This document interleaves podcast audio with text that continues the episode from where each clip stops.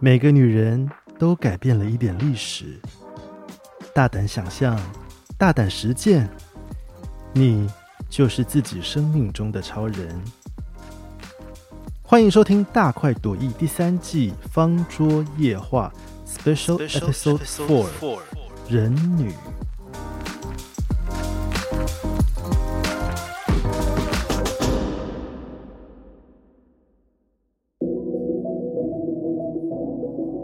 大块文化在今年台北国际书展期间举办了许多实体跟线上的讲座，有些朋友可能错过了，或者当时不克参与，就觉得非常可惜。在我们的粉丝专业敲完，有没有这些讲座的活动记录呢？活动记录，这不是就来了吗？我们剪辑了部分场次的录音档，在这里播出，让当时参与过的朋友可以好好回味，而错过的朋友也可以补课收听。邀请你一起来聆听每位讲者精彩的分享，徜徉在一本本好书散发出的哲思与智慧里。这一集是延续上一集的内容，我们同样邀请到资深策展人与评论家谢佩妮，从他的散文集《猫非猫》出发，再切入到法国漫画家潘尼洛普巴杰的作品《内裤外穿》，谈谈那些被藏匿在史料背后的女性观点。一起来听听谢佩妮老师的分享。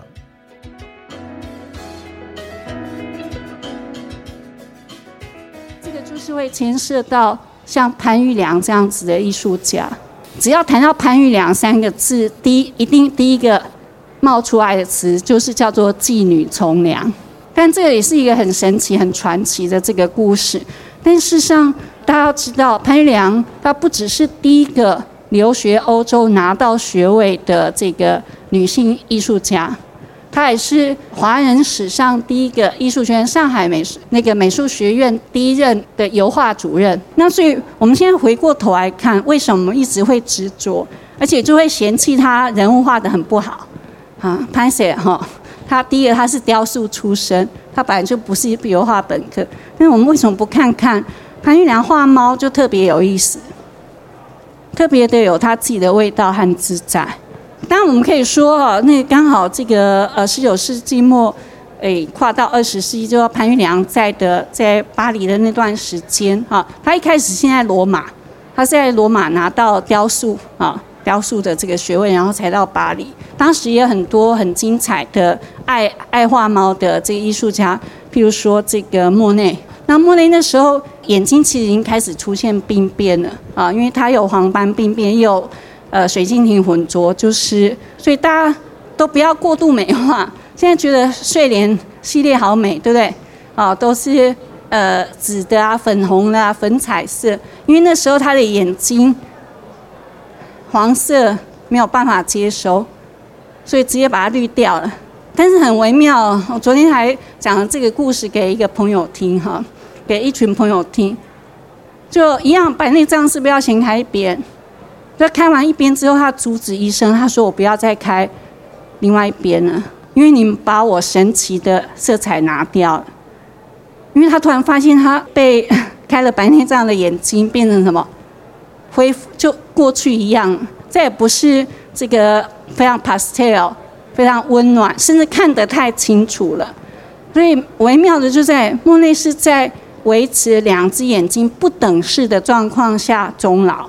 那你会觉得说，哦，谢老师你你也太夸张，你老是都要吹毛求疵。难道我们你要教大家都不要开白内障？哦，当然不是。就像我我上课跟这个一群这个医生讲，说范古是当时他在疗养院里面吃的药是毛地黄。所以梵谷的话，他的这个作品我们会发现有很多像闪光，不是这个很整齐的这个轮廓线嘛，哈。他们就说啊，那可是毛毛地黄很毒。当然是我的意思说，你不要为了要画梵谷那样画去去吃毛地黄，OK。但是你放心好了，千千万万人都用过毛地黄，也没有出，也只有出一个梵谷，所以也不用。也不需要做这个哈，所以我们看到这个莫内当时他太太已经过世了，但这个时候眼睛开始我们可以看到，哎，开始有产生一些这个状况。其实画猫呃，最精彩，甚至跟猫呃也是生命转折点的，就是马蒂斯。马蒂斯那时候遭遇的呃很多重的这个打击，因为包括他本来超红的，但是很不幸他的非常提提息的毕加索突然画了阿维农的少女，然后突然之间大家发现这个马蒂斯已经属于上个时代的人。当然，野兽派还是终结了很多事情，但是。呃，一张毕加索的这个阿维农少女，事实上就终结了他们那短暂的这个革命的光华。那再加上他呃风湿也好，或者他身体非常不好，那甚至呃不良于行，或是因为他自体免疫系统的这个关节炎，那很多时候必须要卧床等等。但是他到最后，虽然他没有在办法再控制画笔那么好，可是他从剪刀里面去找到他新的可能性。反而很难说好，但是我现在让大家看，呃，尤其是他很经典的这两张作品，中间那张就叫做在玩红色金鱼的猫，那左边有我们也看到同一个鱼缸，那就是提到刚刚像正刚子规，他们在什么，在因为病痛在被限制，他们还是不断的看到不一样的生命光景，然后透过。他们做一个棱镜啊，或滤镜，我们也透过他们看到。不要忘记，我现在还是要呃特别讲，我们当然都会特别捍卫跟自己同文同种的人，或是说分享同样特质的人，因为其他人可能不会替我们做这个事情。但是也不需要过度的一厢情愿说都是 original。我我们当然知道，大家好多好多人都很爱常玉啊，但是我们这样一路。呃，看下来其实就会清楚，其实常玉是在这个也是十九呃二十世纪初到巴黎，呃，严格说来，他不算勤工俭学的成员，但是他是唯一一个到一九六六年过世以前没有离开过巴黎的人，所以我们可以想象这些我们刚才讲巴黎画派啊等等这些活动，包括当时的罗浮宫到底展什么东西，马戏团到底表演什么。我们可以想象，其实这个常玉都了然于心，所以其实真的没有必要要去规避说他没有受马蒂斯影响。啊，像像有一些有一些这个呃艺术史的专家或藏家就很气，或是说要特别刻意的说哦，这个呃不要叫他中国的马蒂斯等等。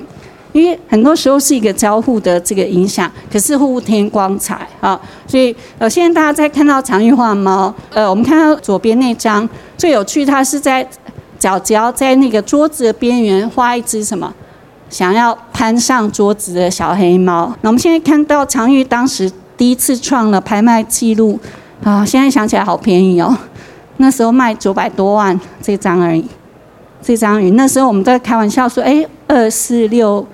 诶，八八只妈九百多万，那一只是，一只是多少钱呢？啊，现在不得了，这个大概好几个亿。那包括他用的这些颜色，呃，其实都是是这个很标准啊。真的，我们可以看到什么藤年四字的影子啊，因为这个这种粉啊，这种这种这个粉橘啊，哈，其实就是标准藤年四字啊用的这个颜色。所以我们回来看潘玉良画的。猫真的还是很有它自己的味道，就会远比我们来去计较它的人体化的怎么样啊，甚至有人就很吊诡说它是不是有有这个 complex 啊，它是不是有有情节，有什么心结啊？因为它是妓女出身，其实完全全完全不是哈，因为呃，我们从一个意识就会知道哈，那呃，我在书里有写到这个部分，我们刚才讲到说邓小平因为收到。一幅这个双猫图，然后受到启发，然后造成了后面特别九二，呃，奠定了九二的开改革开放，因为艺术的这样的点拨做一个触媒，对这个潘玉良或张大千这个关系，这段姻缘也是非常有意思的哈。因为呃那时候潘玉良作为这个上海美术学院的油画主任，还是被最后还是被请出去。因为它是成分不好，尽管它已经是什么，对，可是另外一位呃也有油画学位的名家女性，她叫蔡威廉，名字听起来真的就是威廉蔡哦，真的听起来是男生，可是事实上就是谁？是鼎鼎大名的蔡元培的女儿。非常精彩。她就是呃，这个当时在杭州艺专是专门教。那相对之下，她就会觉得说潘玉良的真的蛮糟的哈。那所以他最后怅然的再回到欧洲。那当时要走之前，张大千就送了他这张墨河图，就期许他可以这个不是期许，就直接就讲就是出污泥而不染。那那个时候大家要记得哦，当时张大千还是画工笔，画很多的部分，所以他简直是把他第一个呃最实验性的这个呃墨盒送给潘玉良。他明白这个在在欧洲受教育人才懂得他的这个心意。好，那没想到他们隔了几十年再在巴黎相会的时候，那大家知道，你如果去过巴黎，像蒙马特这些公寓呃房子，知道它可能都是。整个房间，然后厕所一定会可能在主卧室里头，所以张大千借厕所的时候，赫然发现潘玉良墙上挂的就是他的墨盒，没有挂其他的东西。那另外一一张就是他刚刚完成的双猫图，他画了两只白猫，啊，不是一黑一白了啊。那这个时候，所以张大千很感动，就问说他可不可能在上头。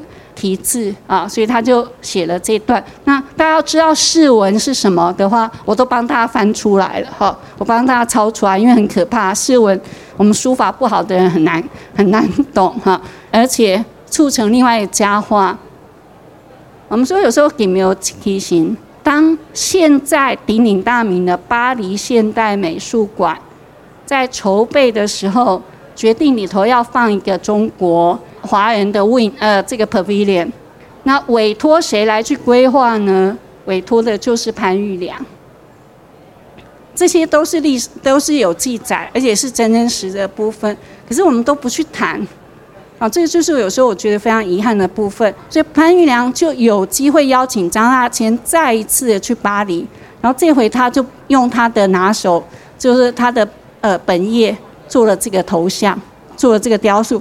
那我想。呃，我们比较强就知道说，也许我们今天会说它叫做保守，可是当时的话，其实他做的非常好，远比我们去谈他的呃这个水墨彩墨的作品啊，油画作品画人体什么，其实呃非常到位啊。那只是当时呃无论如何，罗马的这个艺术学院呃也也是比较古典的啦，那也是造造成另外一个这个契机，就是呃后来这个他们就到台北。好，在历史博物馆有一次的这个联展，那比较妙的是说，他们合作做的就是我们左边这个作品。很奇怪是说，查资料就说他呃，当时因为台北市立美术馆已经在筹备当中，就说这张作品是送给台北市立美术馆。可是不管历史博物馆或是台北市立美术馆，到目前我们其实都查不到。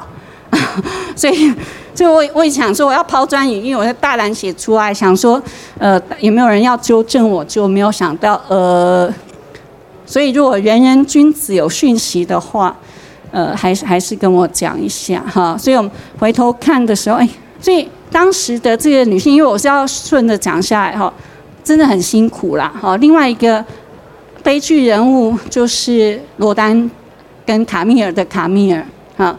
那我其实很单纯，我我们都我们认识讲卡米尔什么都是从电影小说，那永远只听到什么，听到他被送进精神病院那一刻，那当然很很惨啊。我们看这个伊莎贝拉爱着你最美的时候，而且那个整个电影的美学走到极致的时候，可是我只有问，只有我，我就问了一个问题，问题是。大家有没有想过，卡米尔被送进精神病院，然后到他过世还有三十年，所以中间发生了什么事情？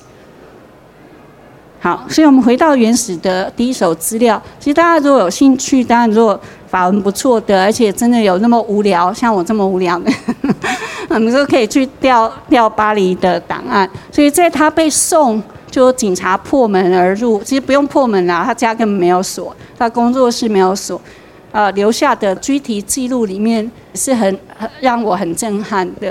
他们说门打开，其实满地都是都是被打打碎的他的作品，啊，还有这个呃，因为屋顶什么都破了，我们知道他们雕塑那个一定是开天窗，玻璃也破，所以满地可能就有破呃树叶啊等等，好，然后整个那么大的工作室只有一张 armchair，就像我这样子，一张扶手椅，所以我完全不晓得他他怎么睡觉的。还有什么？最后一句说还有非常非常非常多的野猫。所以这一幕对我来讲太震撼。我书里写的时候，我记我都用想就还是非常难过。所以我们美化了什么？哈，当时他们作为呃整个巴黎只有五个女生可以在艺术学院修雕塑，所以他们就一起哈，里面有美国人有英国人，他们一起租了这个工作室，所以绝对不是电影里面美化的这个情节。所以查来查去，所以我们看到左左边。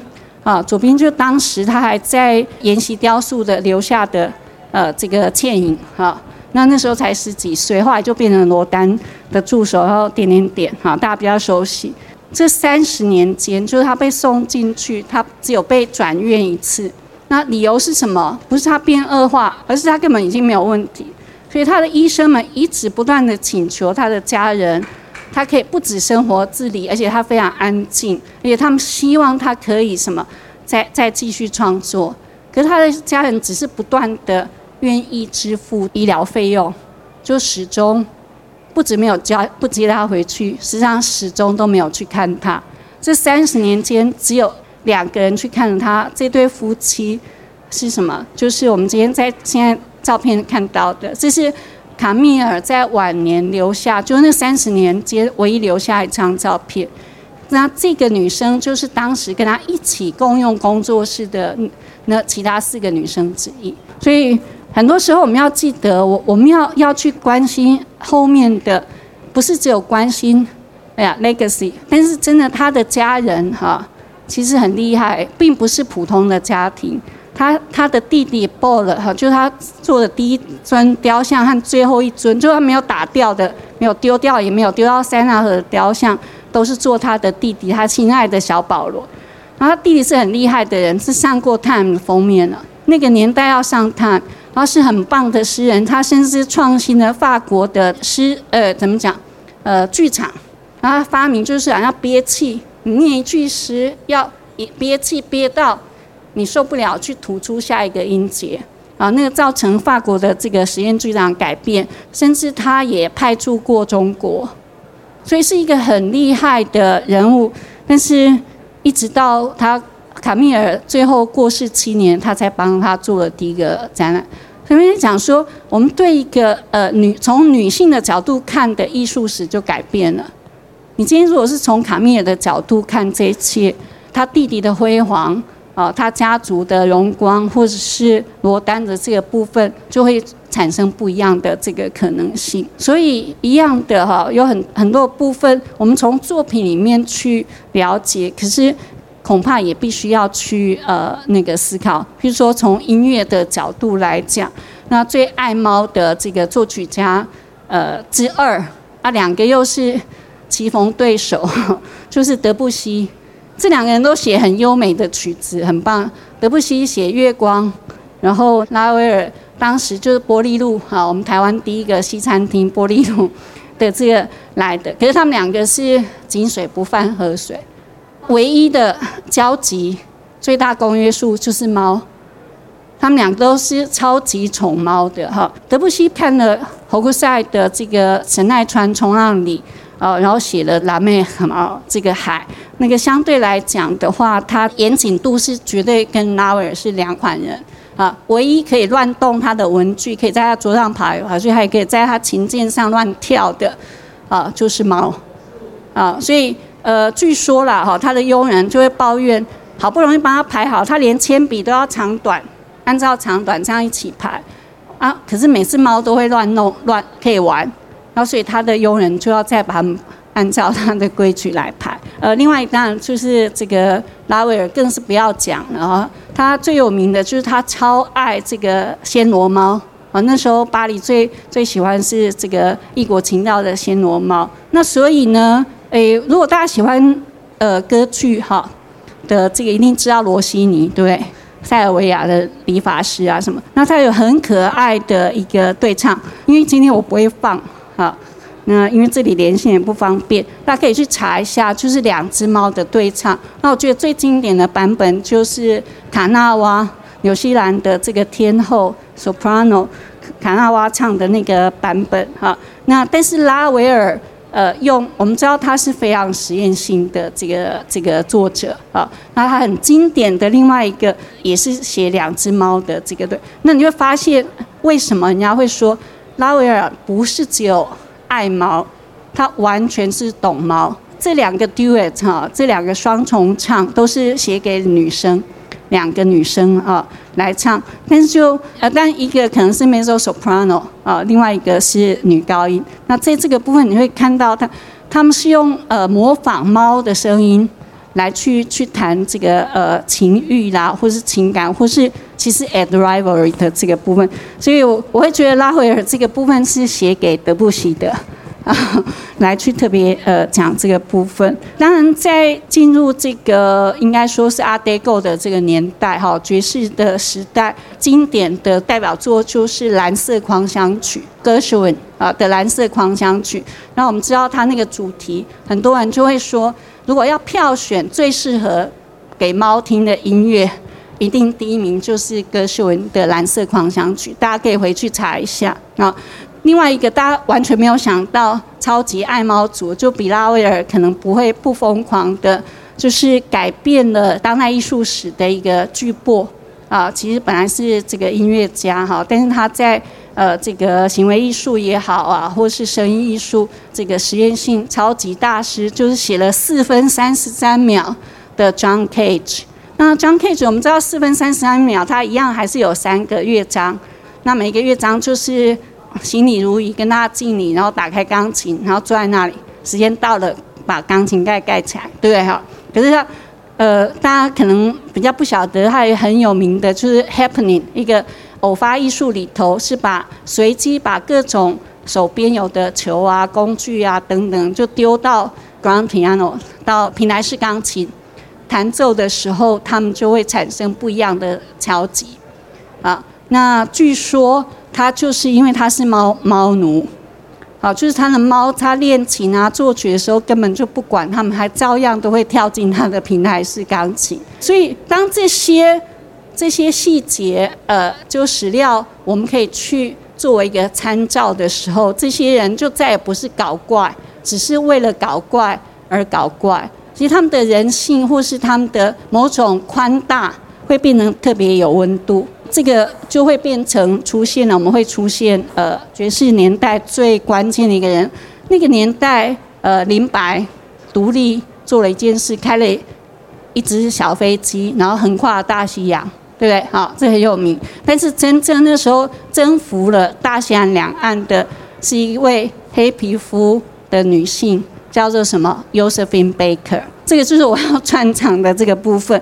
那他很诡异，那他发明出来这个 banana dance 哈，衣不蔽体的这个，让突然大家在这个呃当代艺术，我们知道他们从非洲的雕塑啊等等这个部分得到很大的启发，对不对？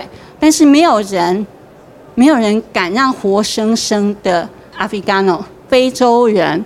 赤身裸体，用他们最自然的方式来去跟我们沟通啊！但是尤瑟宾贝克就很自然，用他的香蕉服，然后发明很奇怪的这个舞蹈，但是改变了大西洋两岸的娱乐产业啊！然后呃，他最有名的是很喜欢动物，养了非常多的猫，包括什么一只猎豹，猎豹也是大猫啊，big cat。呃，所以他用他特别的方式。他让什么种族歧视，或者说凡是肤色可以界定你活动的范围这件事情，轻易的被克服了。他也是一个传奇人物了哈，他最后也是有拿到法国的勋章，因为呃，他用这个方式，其实在二战的时候得到非常多的这个情报啊，那最后所以才会得，最后是是得到勇气勋章嘛，我记得，所以内裤外穿。就是在谈这样子的事情，一个非常年轻的这个四十岁的这个呃作者，他已经不需要再去谈他的基本人权，他的政他有没有参政权，他有没有选举权，他有没有受教权，他有没有工作权，他有没有性别平权。可是事实上，来讲，这种形式上的宪法上保障的一切，并没有没有改变，历史还是按照过去的方式来发生。所以我们看到，其实她是非常看起来就是很俏皮、很会想、很聪明的这个女女生哈。她用她的这个呃方式，你看，一九八二年。意思说，已经都是 baby boom 之后的天之骄子啦，哈，也是也是巴黎在第五共和之后最成平的时代。因为八零年代，当然就密特朗他们的这个主政，让法国这超级大的这个强盛。那他也是第一批法国的这些年轻的世代也会到什么英语系国家去去求学啊，他也是等于是第一批，我们说让圣马丁。呃，学院变成这个红牌，台湾很喜欢念哈圣马丁的呃这个部分。那总而言之，他从一个平面设计，然后杂志的这个专栏发表，然后到最后他选定一个很特殊的题材，就是说重新让你所不知道的女性改变的历史，重新从每一个礼拜的用呃这个几页啊的漫画重新去讲。各个地方的这个人啊，也很荣幸然后跟他得到的是同一个勋章。那可是各位可以想吗？这个是很难，因为大家现在就明白，就是说，其实我们这种勋章是跟法国人一起比的。并不是，并不是说我们外国人就比较容易，或是等等这个部分。那总而言之，这个这个字很有趣哈，就是为什么他们会翻内裤外穿哈？那其他副标题就是讲说，哎，这些改变历史的女性，她现在她是分两侧哈，那现在已经出齐了，把那个小红忘记摆在这里让大家看一下。很有趣的就是说，呃，那个她在。二零二零年就是疫情哦，已经开始的，那开始在法国第五台开始变成动画，这个策略是很很成功的哈。因为呃，法国第五台，如果您熟悉法国之后，就知道它二十四小时都只有谈什么音乐、文化艺术等等。那它可能从政论节目一直到这种呃纯欣赏的，或者说记录的都可能。但是一个重点是在哪里？所以他他就是谈文化艺术，你可以辩论文化艺术，你可以辩论这个政策，你可以做什么？你有 call in 都可以，但是他只聚焦，那这点就很遗憾。呃，我们到今天可能公司都还没有办法做到这一点。那法国的这个坚持，也也才可能。呃，持续的让什么不同的声音、不同的可能越变越明，或是可以做做一个这个 follow up 的这个部分。那它里头就刚才萧红已经提到，它总共用三十个这个杰出的女性，那可能有一半大家可能还听过，可是可能甚至超过一半，有六成三分之二的人，呃，很遗憾，尤其是台湾人，真的完全不知道，因为他们。可能彻底的改变历史。那里头他只有一位是华裔，就是武则天。我觉得比较可惜是，可能还是有压力在，就是说文化的这个差异在。武则天那篇倒不是我认为他最精彩的呃部分，但是但是你也看到那个用心，其实他很紧，因为他当时是每个礼拜要发表一个人，所以他说他要花个三天狠狠的研究到完全彻底，就是说 review 完。然后他要再花三天再去构思，呃，对，两天构思，然后花两整天再把它画出来，然后又是一个新的开始哈。那我们说内裤外穿的这个字怎么跑来？一开始他是男生哦，就我们看到拿破仑很有名的，我们说啊胃痛，对不对？把手插进 他的，他们穿着什么？穿的这个呃那个裤子。就是，甚至包括延续着法国路易十四太阳王他们会穿丝袜的那个呃系统啊，所以本来是谈的是男生穿的紧身裤或是他的下着，在过来的时候一个改变是，哎，女生被允许骑马，但是女生的裙子如果中间没有劈开的话，没有办法只能侧坐嘛，所以后来他们就发明了。其实是有分开的这个裙子，就很像我们现在所谓的裤裙。那时候也也开始用这个字，演变到现在再过来的改变，就是我们刚才讲到阿黛购的时候，或是说呃呃，就新艺术之后阿黛购的时候，开始流行你可以用什么踩脚裤。啊，就女女生不需要再去遮蔽她的下半身、她的曲线等等哈。那这样子的这个演变到今天，其实所有的女生的下半身的穿着都是同一个字，它变化是极巨大。从超迷你的热裤，今年也很流行，一路一直到什么？到但很清楚，就马裤啦，对不起，应该说从马裤一直到长明的热裤，到今天，如果你在呃我们一般讲可能绘画里面这样说啊，你要不要去去看内裤啊，去买内裤啊？其实用的就是这个字，呃，但是很有趣，因为这个字呃到今天，包括我一些法国的男生的朋友都觉得，其实这个巴杰啊，他是很优秀的这个插画家，但是他们觉得。用这个字当题目，哈，就就是很粗野。其实内裤外穿很奇特的，就是说，我就觉得很妙。我们从五六零年代看漫威，看什么，看到 Superman，每一个人都会觉得很自然，看他把内裤外穿。但是为什么我们今天遇到他还是用画的哈？画出来的时候，其实就很难接受了哈。那。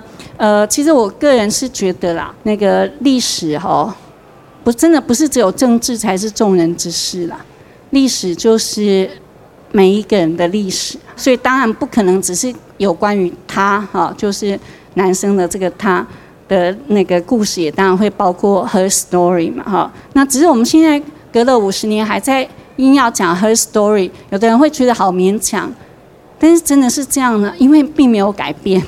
并没有多大的改变。那无论如何，不是说谁比较重要，谁比较特别，而是说，其实我们都是一个切片啊。那透过这样子的这个反射，其实我们可以共构出更完完整的光谱了哈。所以我们千万不要不要觉得说法律上有保障就已经到位了，这个是一个很复杂的这个呃事情哈。我们还是要记得，就是说。像法国，他做这样子的主张或这样子的保障，他的最关键的期许是什么？是全世界，包括第三世界，从此没有性别差异造成的区隔。就你先天的生理差异也好，或历史赋予你的责任也好，或者是说，甚至整个这个未来的世代，他都希望可以解除，而不是只有第一世界已开发国家。讲究民主自由，这个有宪法、有法治保护的国家才有什么平权的概念。这也是为什么这个巴杰他他从五大洲去采样，他从横跨从古希腊罗马时代一直跨到现在当今，啊，甚至变成长跑健这样的人，那或是去争取他可以穿比基尼的人。他或者是说，也有可能是我们都忘记了。我我在呃我自己的书有写到 Nightingale 南丁格尔，他怎么样创了护理学等等这样子的部分呢？哈，那所以我们这边要问，为什么人家这样子的书可以变成畅销书，可以被翻成二三十种语言，还在不断的发酵？坦白讲，读读中文版卖的没有特别好，很怪。对，那。Anyway，那要不然我们想说，历史上所有的这个经典，特别是什么文艺时代产生的经典，几乎主角都是女性。所以不管我们说这个佩托拉克的女主角劳拉啊，那这个但丁啊，今去年是但丁逝世七百周年，前年是神曲七百周年，大概有出一个呃神曲的绘本。那或者是莫莫扎特的苏珊娜啊，女主角。那或者说是歌德的《夏绿蒂》，我们知道《少年维特的烦恼》，他的女主呃这个《星星星恋人夏绿蒂》，那或是雨果《钟楼怪人》的女主角，一路到夏格尔的这个贝拉啦，或是达利的嘎拉，都是启发的这一切。所以，到底我们为什么历史的偏见很奇怪？明明明明这个是共生的，很很完美啊。可是，当我们要找一个这个轴线来发展的时候，我们只选一边，为什么不可能是双轴线？你说但丁看了贝亚特丽切看两眼，中间隔五年，然后花了十几年躲在小教堂把这一切写完。但是其实有时候一眼就够了。但贝亚特丽切是别人的太太，呃，很早就过世等等，并没有减损我们七百年来还是不断的探讨。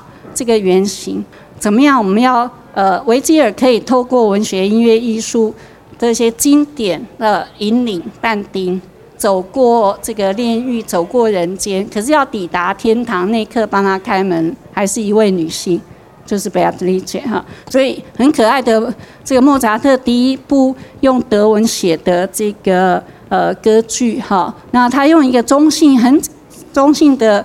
呃，角色就还没有发育完成的小男生叫给鲁比诺，唱出了里头的经典的咏叹调，就是我给萨贝的啊，就是谁可以告诉我爱情是什么，对不对？哈，那这样子的这个爱情到最后，其实他发现，就从睿智的女性才有办法教导他爱情是什么。好，所以这个都是很微妙，为什么要做这样子的这个假托？但是。真的很很多时候，我们的偏见会会把它搞坏掉哈。那这个是很难得，大家看到，这歌德为了这个威马的歌剧院设计的莫扎特的魔笛做的舞台设计非常优美啊，满天的这个星斗。然后在中间呢，当然就是最有名，我们说超级名曲。文倩姐姐把它一直用用到大家都不太认真听的《夜之后咏叹调》，OK，夜之后被污名化，变成好像是邪恶的象征。事实上，其实只是为母则强，为了女儿的幸福，为了什么？这个一连串的悲剧不要发生啊！那那你就会觉得很妙。歌德，我们不要千万不要以为只有他在呃少年时期才会。因为夏绿蒂最后还安排那个诶男主角自杀嘛，记得嘛哈，是不是？但事实上他一生还是还是在黑森林的文化里面，不要忘记了，德国在黑森林的领域就是巴伐利亚还是信天主教，这个是一个呃非常妙的事情好。那一样我们很容易美丽化女人。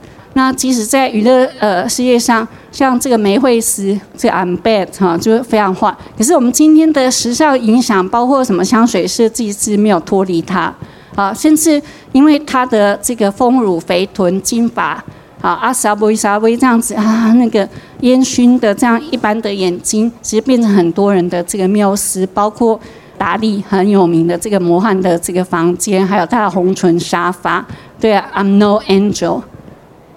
那时候对大家来讲实在太震撼啊！呃，明明当时这个梅惠斯才是呃顶顶超级大明星，然后憨憨的很美丽，可是性诱惑让她变得极其危险。卡莱格伦其实是当时才刚出道，可是到最后大家在谈这部片子的时候，永远都还是先谈卡莱格伦。甚至我们现在都极少再去谈梅惠斯哈，那就像达里，我们说他在搞怪，其实他还是回复到什么，就是我们所谓的呃女性的一个标准，她是神女，是圣女，然后同时又是母亲，又是这个女儿啊，那又是女伴。我们也知道，像达利他到最后。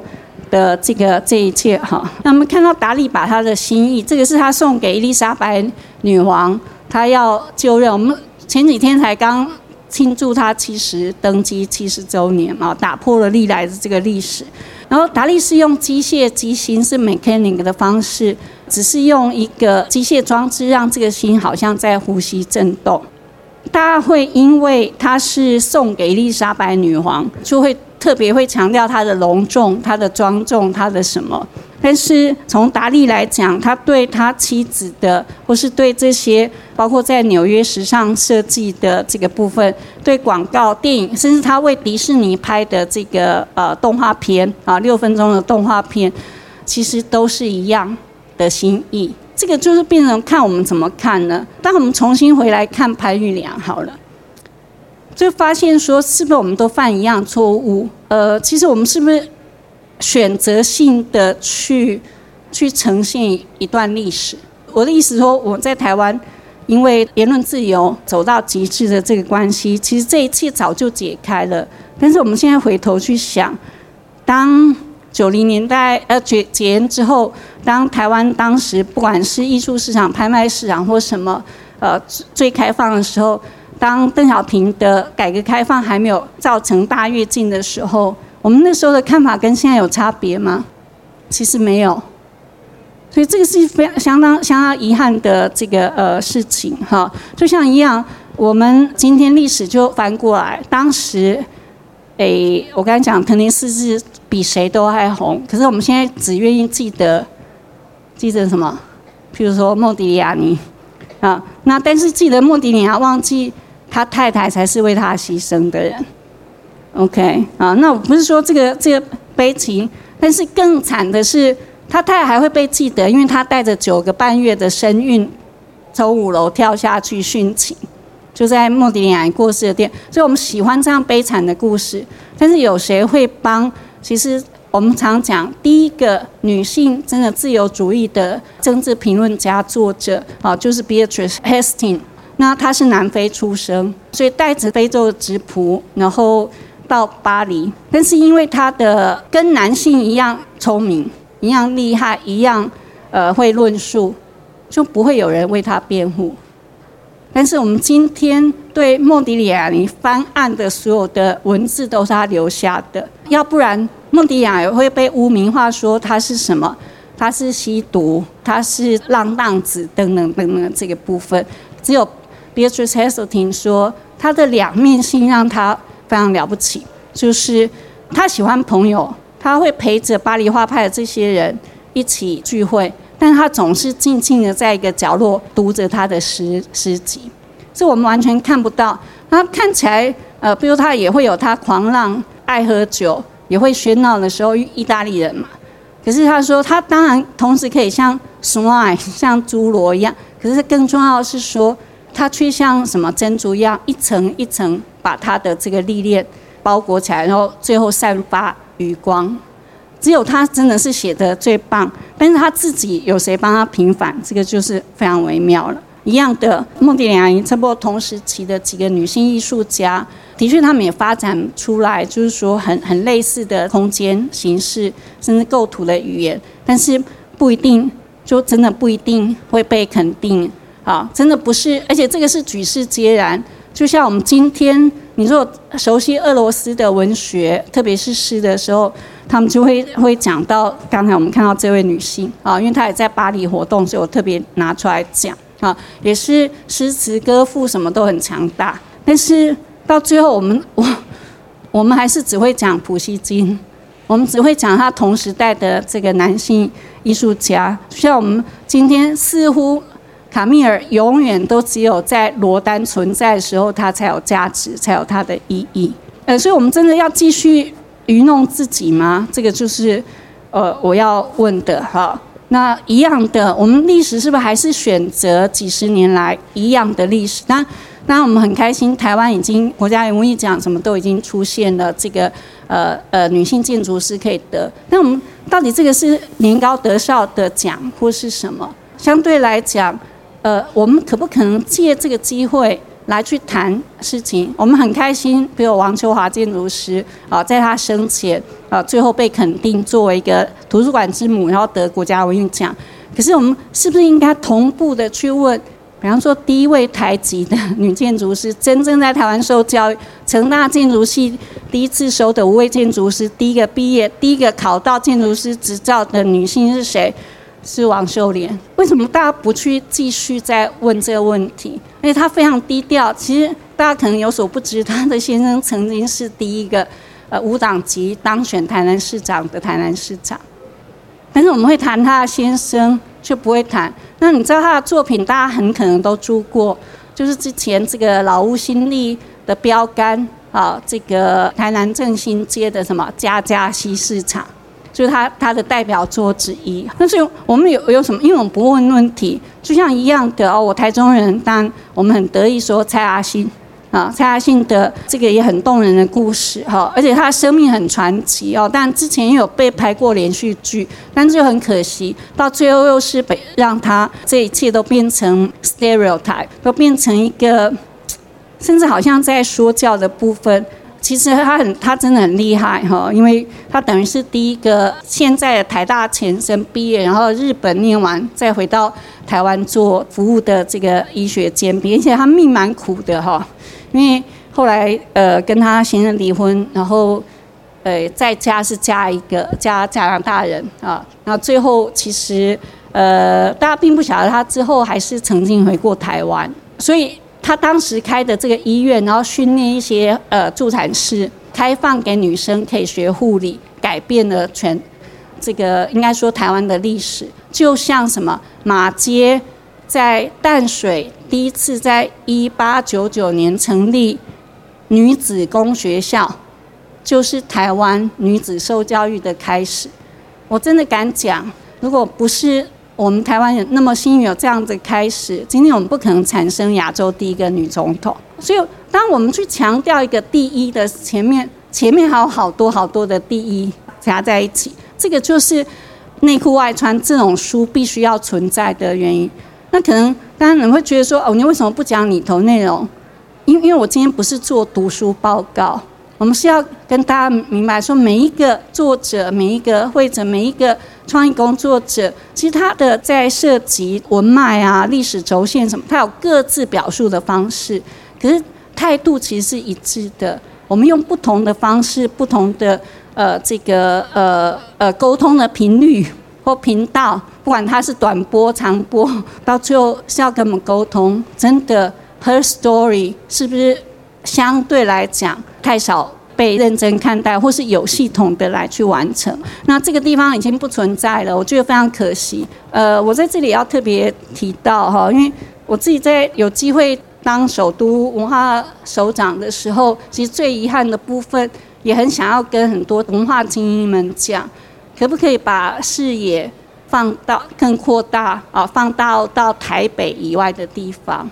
因为任何一个地方都可以是是台北，就像呃现在这么多优秀的香港文化人都移民台湾的时候，其实每一个地方，呃就像西西七零年代写我城，每一个地方都是我城，呃所以我城但过去可以是香港，今天他们分别在台北啊、台中啊，甚至华东等等落地生根，但是我们对对这这种共感之下，从差异性上互相互补。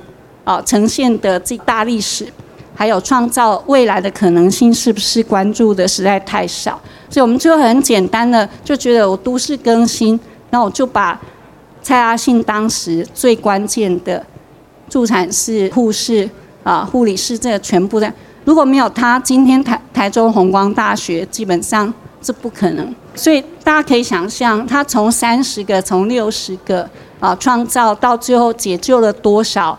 呃，这个应该已经说已经服务了五代了吧？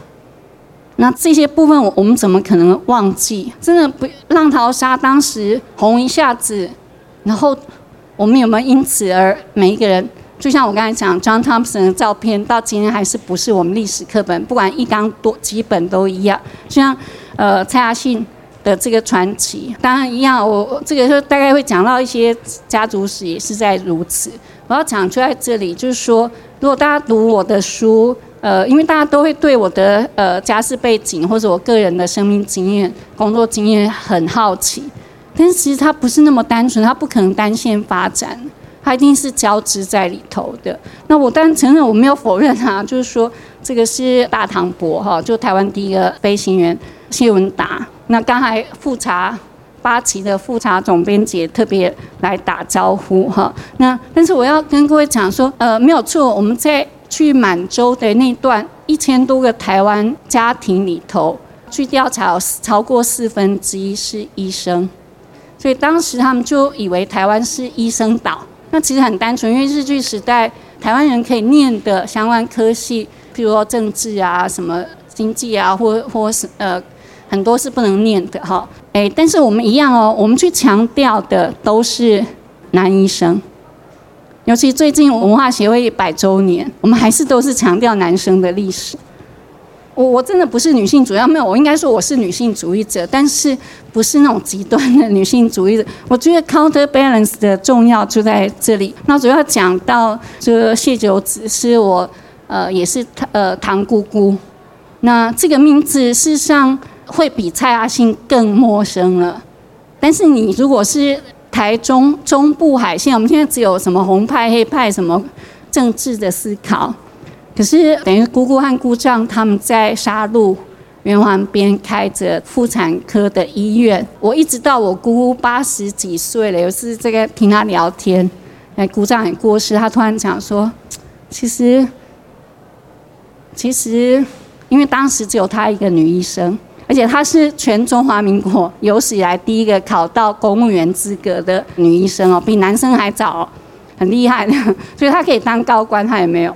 好，但是总而言之，她突然静静的讲说，其实你知道吗？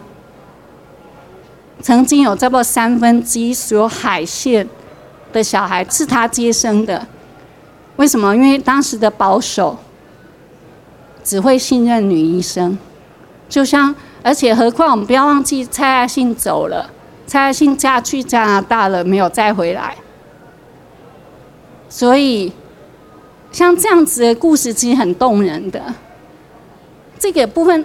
大家就我突然就恍然大悟，为什么以前都会想，为什么红光要设在海线跟就台中市和台中县的交界？就当然现在我我们已经没有台中市、台中县，我现在恍然大悟，其实这有一种很莫冥冥之中的因缘。最后我就在讲了，就 就是呃很多的事情，我们如果从女性的角度来看，你会看到她的勇敢。肖邦当然，他的音乐没有话讲，到今天还是感动无数的人。可是他的心脏到最后变成大家计较的那个关键，而且要勇气执行肖邦的遗嘱，啊，却是他的姐姐陪伴他的人生最精华的部分，当然是乔治桑，这个没有话讲。那他扮演的其实很很有趣的是，肖邦反而是扮演一个比较阴柔的角色。但是他的姐姐，当时肖邦，我我们在我们的历史课本是怎么教我们的？很诡异，是说他是爱国音乐家，对不对？然后这个带着一把波兰的土地，呃，然后远征这样子，没有错。其实肖邦住在巴黎，就是海外的时间远比他在波兰的久。很不幸，他也是最后也是肺结核过世。他的遗愿就是什么？要带着他的心脏回波兰，回华沙，对不对？其实哪有这么伟大？有这个非常有趣。他的遗言是说，他求他亲爱的姐姐，无论如何。一定在他死了以后，还是要把他心脏挖出来，要确定不再跳，他是死透了，而且他不要他的心一样被埋藏在黑暗的这个墓穴啊，或是土地之下，所以起码他的心必须要可以见阳光，可以点点点。他的情人也好，他的支持者，他的好朋友，没有一个愿意做这个动作。最后，他的姐姐非常坚强的。哎，拜托医生说，无论如何，这是最后我弟弟的心愿。所以，呃，他死透了之后，那个把心拿出来，那也是他抱着这颗心，坐马车回到遥远的华沙。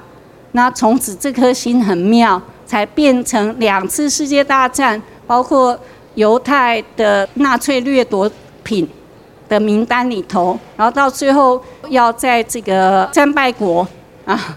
轴心国要在示好的交易名单，示好的名单的必备的 item 就是肖邦的心脏，所以我们现在问就在这里：如果今天他他姐姐没有做这件事情，我们还有这么多的故事让我们感动肺腑，然后让我们去渲染去什么嘛？呃，所以其实内国外外穿这个书选的三十个，每一个一样哈，就是。呃，他现在是每一个几页，他好像是六页，那全部就会讲完。可是真的会，他当然做的比我还好啊，因为我我还要写九万字、十万字才有这样子，这样子的这个结果。可是事实上每一个都值得大家去查。呃，总而言之，我今天就就在那个好心的，应该说慷慨吧，那还有安排之下哈，能够诶。第一次大家可以尝试这样完全不一样的主题，然后我设我我努力的把它串在一起啊。那其实呃都是一样的理路啦，就是我们可不可以各自找到替代性的方式啊？那好好的这个让自己的这个人生过得非常不一样，然后去成就呃不是只是在成就自己，还有成就他者，然后每一个人都是这个重要的一个关键的节点。好，那我们在这里转掉了，或者说我们在这里回眸了，呃，其实都是为未来的世代可以继续这个更更坦然、丰富的走下去。所以我不是因为讨厌男性沙文主，我当然很讨厌，但是不是因为这样一味的，呃，只是说我讨厌，而是说我们多么希望这一切可以因为有相对并置的观点，然后并行不悖的这个发展，让一切可以更丰富。所以是宽广的回路，是不断的回溯，看到更多的部分，或者说。在未来时候看待我们是现在更清楚，会让我们彼此存在的意义，应该说更巨大吧。好，那今天谢谢大家啊，因为金领电池的小兔子没力了。OK，好，谢谢。